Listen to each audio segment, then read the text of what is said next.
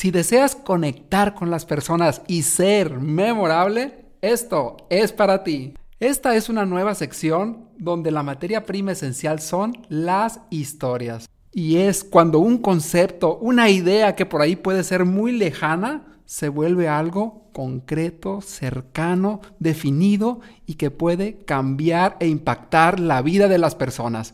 Bienvenido, bienvenida a este que es el mundo de las historias. Las historias son la clave para conectar y ser memorable son uno de nuestros más preciados tesoros. En esta sección tendrás historias reales, ejemplos notables, que espero te sean de gran valor para ser un mejor comunicador, un mejor líder, un mejor profesionista. Si hay una historia, detente unos minutos y escucha.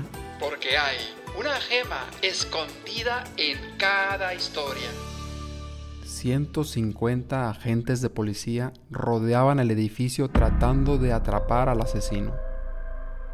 Agujerearon el techo tratando de obligarlo a salir con efectos de gas lacrimógeno. 10.000 curiosos presenciando la gran batalla.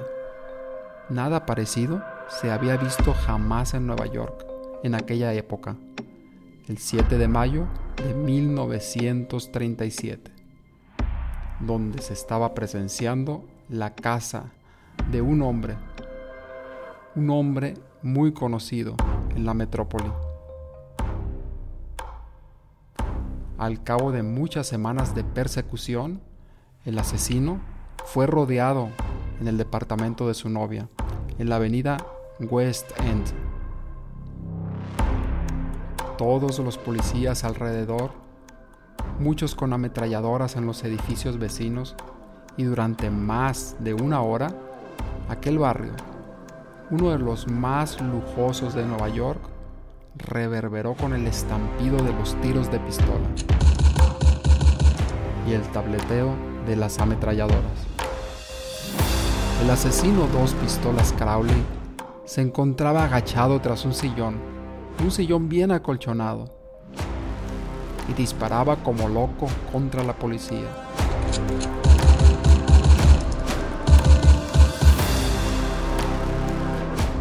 Y en esta guerra de sangre, cuando finalmente fue atrapado dos pistolas Crowley, el jefe de la policía declaró que este famoso delincuente era uno de los criminales más peligrosos de la historia de Nueva York.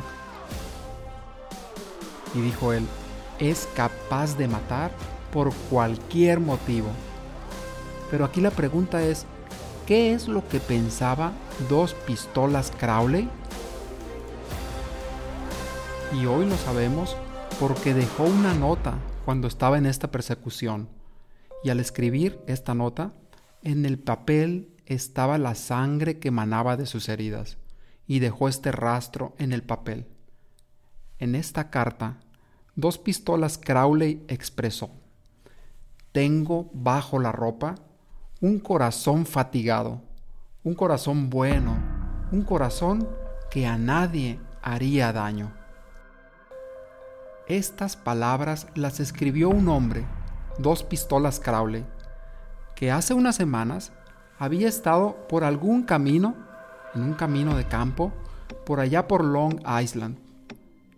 Y de repente, abrazando a su mujer, un policía se acerca al coche y le dice, quiero ver su licencia. Y sin más ni más, Crowley saca su pistola y lo calla para siempre al vigilante con una lluvia de plomo. Cuando el agente cae, inmediatamente Crowley sale del auto, empuña el revólver de la víctima y lo enfrenta con la pistola disparándole otra bala en el cuerpo muerto. Este es el asesino que dijo, tengo bajo la ropa un corazón fatigado un corazón bueno, un corazón que a nadie haría daño. La enseñanza de esta historia es que dos pistolas Crowley no se echaba la culpa de nada, así como resulta ser una actitud común en las personas.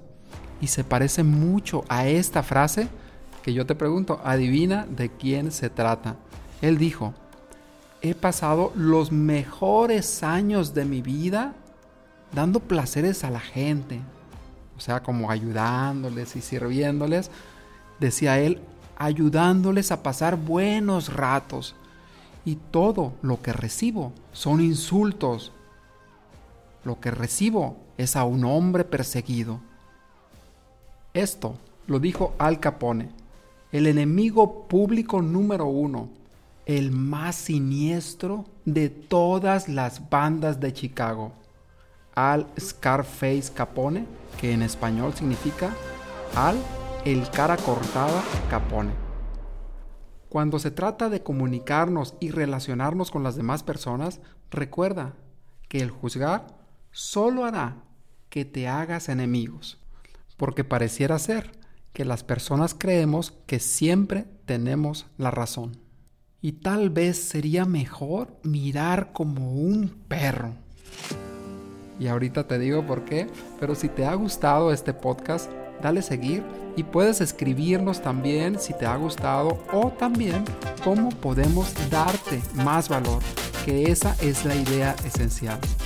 Decía Eckhart Tolle, cuando el perro te mira, el perro no está pensando en qué tipo de persona eres tú. El perro no te está juzgando. Y tal vez por eso los perros tengan tantos amigos. Espero que esto sea de gran valor para ti, que estas historias te aporten una enseñanza que puedas aplicar para desarrollar tu comunicación y tu liderazgo. Si te ha gustado, síguenos y comparte. Nos vemos en el siguiente episodio.